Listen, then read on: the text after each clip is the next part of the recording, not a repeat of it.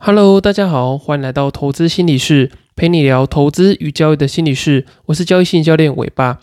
今天这集呢，想跟大家聊聊为什么你会害怕亏损，然后呢，这个损失厌恶的现象，它对于我们交易又有什么样的影响？然后我们要该怎么样去克服这样的状况？其实许多人在投资跟交易的时候啊，常常会犯下一个错误，就是不敢停损。你想想看，你是不是有很多时候因为不敢停损，然后就让自己的这个损失变得越来越大？那你会不知道这个停损的重要性吗？其实相信呃，大概蛮多有经验的投资人都知道说，哎，这个呃停损是很重要的。你也会听过说，哎，当你亏损了大概五十 percent 的资金，然后呢，你接下来就要透过赚一百 percent 才能够把这个呃损失的金额给赚回来。那尽管知道这个呃控制资金的损失很重要，可是呢，为什么呃很多人或者是说为什么你会呃一直去凹单，然后呢不果断的去执行停损呢？我觉得关键就是在于说呢，诶，许多的投资人他们都会有这个所谓的呃损失厌恶的心态。那这个损失厌恶的心态呢，其实是一个呃蛮有名的这个呃认知的这个偏误。那我们等一下会再说。那它主要的这个呃心态的状况呢，就是会非常厌恶损失，然后呢也会害怕这个亏损。那我觉得害怕这个亏损呢，其实背后有很多自己原生的这些心理的议题啊，不管是在心理状态或者心理期待上面呢，其实都对于你自己呃对于停损的这个执行力是有非常大的影响。所以你每当遇到这个停损的状况的时候呢，诶，你可能就会把它这个部位放着，然后呢你就一直祈祷说，诶，它有一天是不是会回到原本的水平啊？然后呢可不可以不要住套房住那么久？那通常这样的状况呢，其实我觉得都已经有点不理性了。那我觉得有很多的这个投资人跟交易者都是用这一套的这个交易逻辑去做这个投资跟交易。那因为一直不敢呃去做停损的这个动作，然后具有这个呃损失厌恶的状况，让他们呢呃久而久之就会遇到一个很大的这个超额的亏损。所以呢，透过这一集，我们就带大家来认识一下什么是损失厌恶，然后呢，我们要该怎么样去克服这样的状况。那损失厌恶是什么呢？其实它的这个定义啊，就是人们对于承受损失的敏感度会高于获得同等利益的这个敏感度。那简单来说呢，就是如果说你亏了一万块，跟你赚了一万块呢，其实他们这个痛苦跟快乐程度是呃不相符的。那这根据这个心理学家研究显示啊，人们对于这个损失的痛苦这个程度呢，就高于获利快乐程度的两倍以上。那其实这种心理偏差呢，往往会影响到投资人的这个交易决策，那并使他们呢呃采取比较保守的这个投资策略啊，或是错误的这些交易的行为。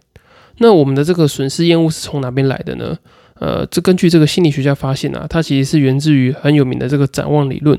那这个展望理论呢，是这个心理学家卡纳曼跟这个呃特维斯基他们在这个一九七九年提出的。那他们说呢，当这个人们啊如何在这个风险的情况之下做出这个决策理论，那这个展望理论呢，他会觉得说，人们对于损失跟这个获得的看法其实是非线性的，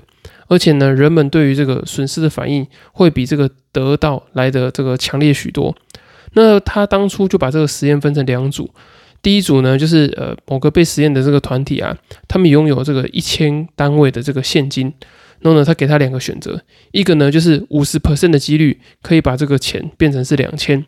那另外一个呢就是有百分之百的几率可以把这个持有的钱变成是这个一千五。那你看啊，这两个的这个期望值都是一样的，可是呢，呃，有十六 percent 的人就选择了 A，可是呃八十四 percent 的人选择了 B。那不知道你在听的这个过程中呢，诶，你是选择 A 还是选择 B？那当这个第二组的这个实验呢，他就持有了这个两千单位的现金，然后呢，给他一个两个选项，第一个呢是五十 percent 的这个几率，呃，损失一千单位的现金，那第二个呢是一百 percent 的几率损失五百单位的现金。那大家想想看，你会选择第一个还是第二个？那相信大家应该都有猜到，就是在这个实验团体里面呢，有六十九 percent 的人选择了 C。也就是呢，呃，五十 percent 的几率损失一千单位的现金，那只有三十一 percent 的人选择 D。那从这个实验里面，我们可以得到什么样的思考呢？就是你看哦，当我们在呃要获利赚钱的时候呢，我们会倾向于什么？就会倾向于高几率，然后呢低金额的这个呃态度。那也就是说呢，我们在呃针对这个获利的时候，我们并不会去冒险，就是偏向于低风险。可是呢，当我们要呃避免损失的时候呢，诶，我们会倾向于更高的风险。所以呢，为什么有时候有些人他亏钱之后啊，就容易什么凹大单呐，然后用比较大的杠杆去做这个进出，然后呢，就变成说呢，越亏越多，越亏越多。那其实这个就跟这个损失厌恶啊，还有这个展望理论是有非常大的这个关联性的。那这至于呢，我们这个损失厌恶跟我们自的这个交易呢，到底有什么样的这个关联性呢？我觉得主要有三个。第一个呢，就是呃，如同刚刚所讲的嘛，你会选择风险比较低的这个投资。那当你选择这种投资的时候呢，可能会减缓你资产累积的速度。由于我们有这个损失呃厌恶的这个倾向，所以呢，我们在这个投资交易的时候，我们可能会选择这个风险比较低的这个投资，让我们去避免可能的这个损失，然后呢，呃，提高我们的这个胜率。我自己在做这个交易心理辅导的时候啊，我发现说，大家其实对于胜率这件事情有非常高的这个期待，而且这个非常高的期待呢，就会源自于我们自己在投资跟交易过程中的这些心理的期待。你如果说呢，你有这个口头禅，例如说呢，啊，我想说我每天就赚赚买菜钱，或者是说呢，诶，我希望自己呢，可能一个礼拜或者是每天在市场里面，我至少赚个一两千块就好了。那当你讲这句话的时候啊，其实你并不是觉得说我只要赚一两千块就好。这句话的这个潜在背后的这个想法呢，就是我对于胜率有异常高的期待。因为你说我每天只要赚一两千块就好嘛，那其实这个意思就代表说呢，诶，你对于你的胜利的要求可能是呃八十 percent 或者九十 percent 以上。所以，当你要维持这么高的胜率的时候呢，诶，其实你可能选择的这个呃投资组合啊，或者选择你的这个投资的商品，它的风险可能就没有办法来的这么的高，或是这么的呃多元。就是你不会用一个不同风险的组合来组合成一个还不错的这个呃 portfolio，你可能就会选择，例如说像定存股啊，或者是定存这一类的这个呃商品。那这并不是说选择这些商品不好。而是说呢，你可能不会考虑到，例如说，呃，通货膨胀啊，或者是说呢，哎，你可能有一个财务目标，可是这个财务目标呢，可能是需要你达到四到六个 percent 以上，才有办法完成你这个财务目标。可是呢，你却选择一个风险相对低的这个呃商品，或者是这个投资跟交易的策略，那这对你来说呢，是有点可惜，而且会让你累积的这个速度变得比较慢一点。那第二个损失厌恶对于这个交易的关联呢，就是它会让你过度反应市场的波动，然后有可能会产生这个获利提早出场的状况。那我自己在做很多交易心理咨询的这个过程中啊，也发现说，除了害怕损失以外呢，我觉得第二个就是大家也很害怕获利回吐。所以在这个害怕厌恶损失跟获利回吐的这个过程中呢，其实会让你对于市场的波动有过度的反应。也许呢，它原本是你可能赚了两千三千，那么呢，可能稍微回档个零点五 percent，或者是回档个一 percent，那你就觉得说，哇，天啊，怎么这么可怕？我可能要赶快出场，或者是说呢，呃，可能小涨一段之后，你就觉得说，哎，是不是涨太多了？要赶快准备呃做这个提前出场的动作。那这样的最后的下场呢，往往都是哎，你会事后来后悔说，哎，我怎么样错过这个呃标股啊，或者说呃原本看好一个成长股，结果我才刚在这个起涨点的时候就把它做这个卖出的动作。那除了这个呃过度反应市场波动呢，我觉得也会产生这个过度交易的状况，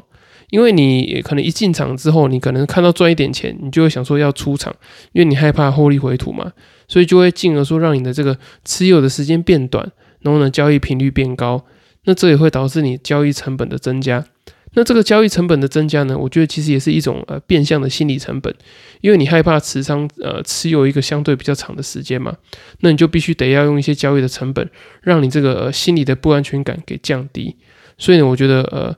当你有这个损失厌恶的状况的时候呢，你可能会过度的去关注或者是放大呃短期交易市场的波动。我觉得这对你来说，可能心情上或者心理上的负担会比较大。那第三个损失厌恶对于交易的影响呢，就是比较容易让你去持有亏损的项目。我不知道你有没有过这样的经验，就是你会发现，你好像留下来的股票都是那些亏损的股票，然后会让你赚钱的股票都是早早就卖掉。那我觉得会有这样的状况呢，跟这个损失的厌恶是非常相关的。因为投资人可能不愿意承认损失啊，所以呢，他就会长期去持有这些。呃，让他亏损的这些项目，那我觉得这样子有一个蛮大的缺点，就是它的资金应用的这个效率，就是它的资金的这个周转率啊，或者说它资金并没有在一个比较好的标的上面，导致说呢，可能别人的股票在反弹的时候呢，都是五个 percent、十个 percent 在弹，可是呢，你这个持有比较不好的标的的时候呢，你可能都是一个 percent、两个 percent 在弹，然后结果呃反转下跌的时候，你的这个标的就跌得比较凶。所以我觉得在持有亏损项目的时候啊，你要去检视一下，诶，自己呢到底是因为这个基本面或者相关的利多因素去持有这个亏损的项目，还是你单纯只是因为要规避这个呃损失，就是避免说让这个损失从未实现变成已实现，所以你会害怕这件事情哦。所以我觉得呃这个损失厌恶会让你容易长期去持有这些呃亏损或者是相对比较不好的这些标的。那我自己也觉得，呃，其实损失厌恶也会让你有一个额外的影响，就是会对你的这个情绪造成蛮大的影响。你想想看哦，如果说你手上的部位常常都是这些未实现的亏损，其实这对于你的这个心情来说负担是很大的，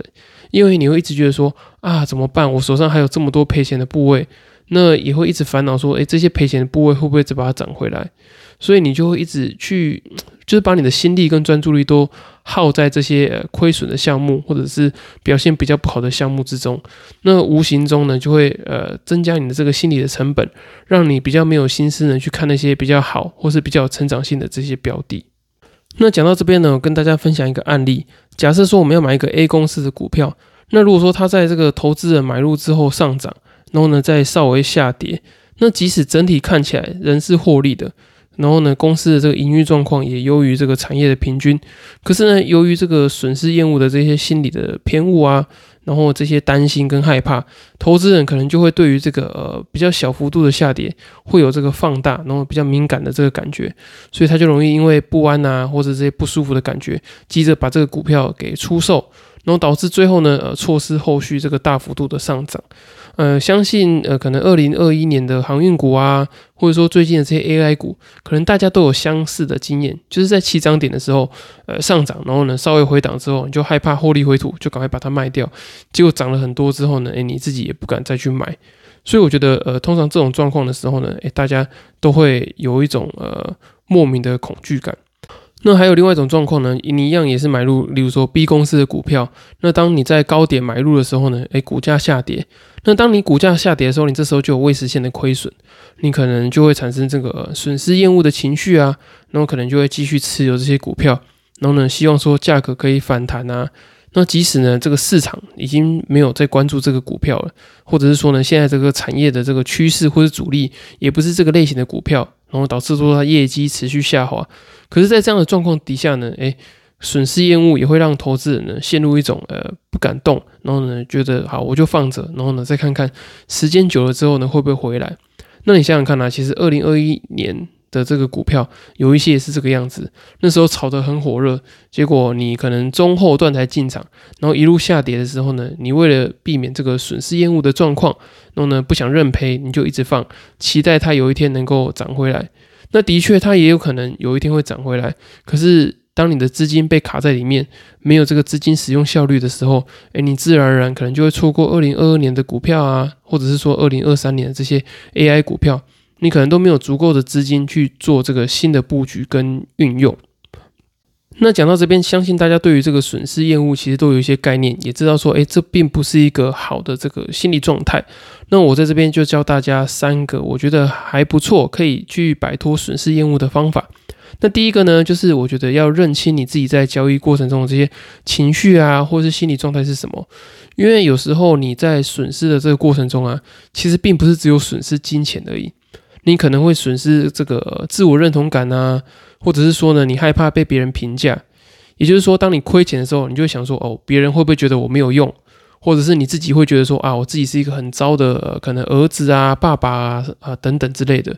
就是你会把这些损失做一个放大，然后连接到你自己个人的价值上面。所以我觉得这也是损失厌恶为什么对大家来说会觉得很辛苦的原因，就是你会把呃亏掉的这些钱跟你某个部分内心的价值去做一些连接。所以我觉得你在呃亏损的时候，你要去意识出来说，哦，我除了害怕钱不见以外呢，我还去担心这个钱背后有什么样的这些呃心理的意义。那我觉得你可以从你的这些生命经验啊、成长经验去看看，然后呢，呃，并且去学习怎么样在过去的这些错误中呢，呃，获取这些教训，或者是建立一些啊调整情绪的这些阴影的方式。那第二个呢，就是我觉得你要建立良好的投资策略。那有时候我们在做这个交易的时候啊，我们可能就是呃买进一档股票，然后呢就跟它硬碰硬。可是有时候你用这种投资组合的方式。或就是你可能买进不同的股票，那有些涨，有些跌，你可能就对于损失并没有那么大的这个敏感度。那有些人呢，可能也会用这个风险对冲的方式啊。像之前呃知名的交易人菲比斯，他也说呢，他会呃去做多一篮子好的股票，然后呢他也会去放空一篮子不好的股票。那透过这个风险对冲的部分呢，诶，他就会可以持续保持在一个相对稳定的状态。所以我觉得一个好的投资策略呢，呃，搭配你个人的这个自我状况的了解，那当这两个结合之后呢，你就会觉得比较舒服，不会一直面临到这个呃损失厌恶的痛苦。那最后一个呢，就是我觉得你要去设定停损跟资金管理，因为呃，我之前常常分享嘛，就是为什么我们在交易的过程中会觉得很不舒服，会觉得说，哎，好像哪里怪怪的，或者说没有信心不敢进场，那这个都跟控制感其实有蛮大的关联性，因为你会想要控制亏损嘛，你也会想要控制获利，甚至你你会想要控制行情。那其实，我觉得控制行情跟控制获利其实都蛮困难的。可是，我觉得控制亏损这件事情是你能够做到的，就是你能够去控制说你要赔多少钱。因为，呃，当然这个行情有可能会一直下跌了，可是，在下跌的个过程中呢，你可能在中间的时候就可以把它截断。所以我觉得，呃，资金跟风险的这个管理是很重要的。也就是说，你一开始在下单的时候，你就会知道说，哦，你多少的部位会产生多少的这个波动，就是损益的波动。然后到多少价位的时候，你应该要做这个出场的动作。那当你把这个东西设定出来之后呢，诶，你就不会觉得那么的没有方向，然后也不会觉得说，哎，好像时时刻刻这个亏损都会放大到你难以忍受的这个状况。那我觉得以上三个就是我我对面对这个损失厌恶的时候，我觉得还不错的这个方法。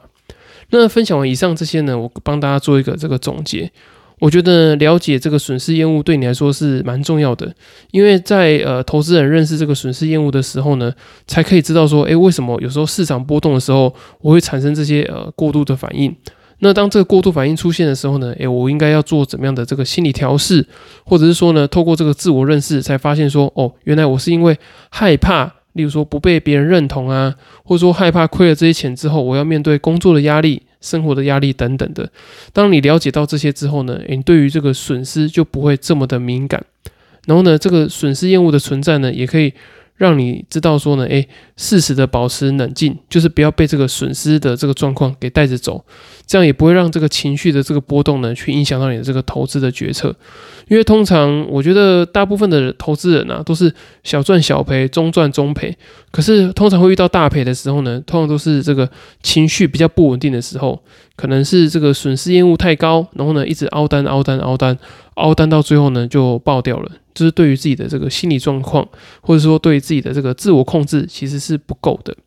那最后呢，我觉得大家要呃去了解一下自己对于亏损的敏感度。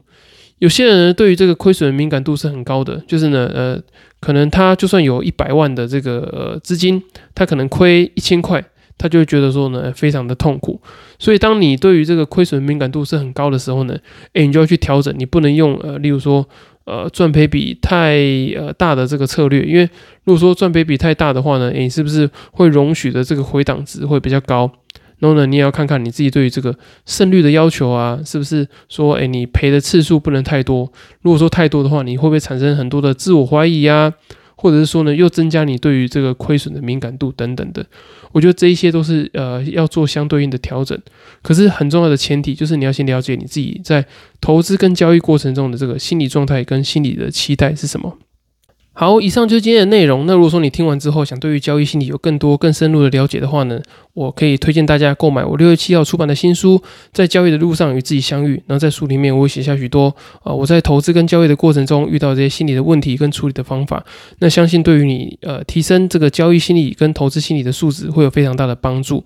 那如果说你没有时间好好看书的话呢，我也有推出一个短的这个线上的呃避免亏损凹单的这个课程。那在课程里面呢，我有用这个投影的简报，快速的帮你截录一些重点，然后呢，教你如何去克服凹单、摊平，然后不停损这些状况，那也会帮你发现你自己这些损失厌恶背后的这些心理的原因。所以我还蛮推荐大家可以去呃，在资讯栏点击看看这些课程。它这个课程其实呃，我记得是不到五百块啊，就是也不会很贵。可是当你学起来之后呢，可以让你呃蛮。我觉得用不错的这个方法跟心态去面对你的这个损失，然后可以让避免让你可以去亏非常多的钱，所以我觉得你去上这个课程，我会对你来说是一个蛮不错的投资。那最后呢，我想跟大家分享，不管是呃你是新手还是有经验的这些交易者啊。我觉得，呃，认识自己的这个对于损失的这个状况，还有背后的心理议题，都是非常重要的。那如果说你没有办法在短时间内去发现的话呢，呃，你也可以参考跟我做这个一对一的线上交易心理咨询，然后呢，透过资讯的表单来做报名。那在这个过程中，我可以帮你比较快的去找到，诶，为什么你在交易跟投资的过程中没有办法很果断的去做停损，是被什么样的这个问题所困扰住的？好，以上就是今天的内容，谢谢大家收听。那如果说大家还有其他投资心理、交易心理的问题想要讨论的话呢，可以透过这个资讯栏的这个赖官方账号，然后呢可以呃私讯我，然后问我一些问题。那如果说你想要跟更多人讨论的话呢，我也会有开一个这个交易心理、投资心理的讨论群组，你只要透过官方账号私讯我 P S Y，我就可以把这个群组的邀请然后传给你，大家可以在里面讨论这个交易时的这个心态问题。然后你也可以到我的这个呃粉丝专业啊留言给我，然后我也会把你的问题呃整理起来之后呢，在之后节目再回复你们。今天节目就到这里喽，祝大家交易跟生活都顺利，我们下次见，拜拜。